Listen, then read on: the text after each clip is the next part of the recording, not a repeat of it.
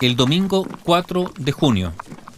4 de junio de 1536 llegó al Valle de la Concagua el conquistador Diego de Almagro, después de atravesar con grandes sufrimientos la cordillera y el desierto en búsqueda de nuevos territorios.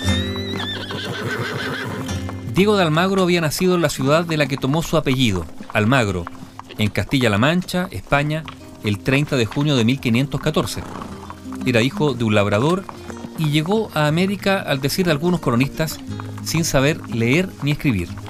Pero fue un soldado muy, muy valiente, impetuoso, inteligente y también generoso, y por esas cualidades era seguido por sus hombres con verdadera devoción. Almagro se enroló en la expedición a Panamá de Pedro Arias Dávila, y posteriormente al tener noticia de los rumores sobre las riquezas que albergaba el imperio de los incas, unió sus fuerzas con Francisco Pizarro, el conquistador del Perú, con quien forjó inicialmente una estrecha amistad que luego se quebró por las mutuas ambiciones. La ruptura entre ambos fue referida en 1535 por el emperador Carlos V, quien entregó la gobernación de Nueva Toledo a Diego de Almagro, quedando en disputa la ciudad capital del Cusco. Esa gobernación se refería a los desconocidos territorios al sur del Cusco. Almagro ya tenía 60 años y una salud afectada por diversas enfermedades, fruto de su vida guerrera, una vida marcada por cicatrices que incluso le habían llevado hasta perder un ojo.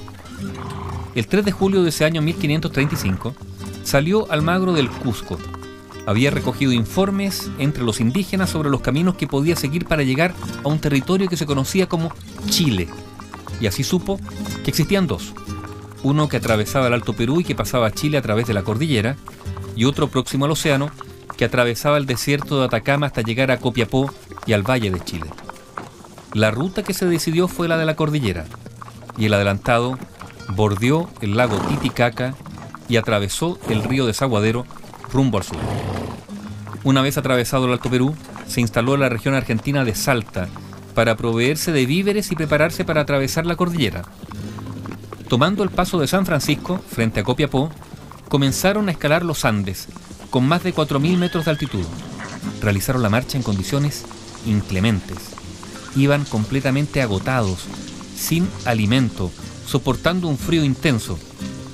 Las heladas temperaturas mataban a los rezagados. El paso de los Andes se completó a fines de marzo y ya a principios de abril de 1536 llegaron a Copayapu, Copiapó, tomando posesión de ese territorio, denominándole Valle de la Posesión. Allí se recuperaron y reemprendieron la marcha hacia el sur. El largo viaje iniciado en el Cusco llegó a su fin cuando los expedicionarios entraron en el Valle de Aconcagua, o Valle de Chile, ese 4 de junio de 1536. Y allí fueron recibidos muy bien gracias a la influencia de un español, Gonzalo Calvo Barrientos. Él tenía gran cercanía con el cacique local. Calvo era un español que se había establecido entre los indígenas después de escapar del Perú donde le habían cortado las orejas como castigo por robo. Los españoles instalaron su campamento base y en el invierno de 1536, uno de los capitanes de Almagro, Gómez de Alvarado, con cerca de 90 hombres, avanzó por el valle central hasta el río Itata, donde se enfrentaron por primera vez con los mapuches en la batalla que después se conoció como de Reino Huelén. Sin embargo, Almagro no encontró lo que soñaba. Halló diversos poblados de indígenas con unas cuantas chozas miserables, reflejo de la pobreza de sus habitantes y el territorio. No encontró ni ciudades ni oro, que era lo que buscaba.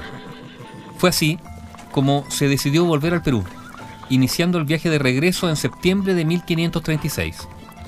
La ruta elegida fue la alternativa, la del desierto de Atacama, que tampoco fue fácil.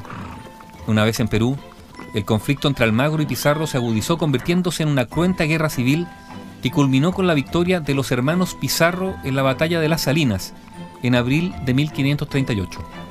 Hecho prisionero, Almagro fue ejecutado el mes de julio de ese mismo año. Diego de Almagro, que llegó desde Cusco al Valle de la Concagua el 4 de junio del año 1536.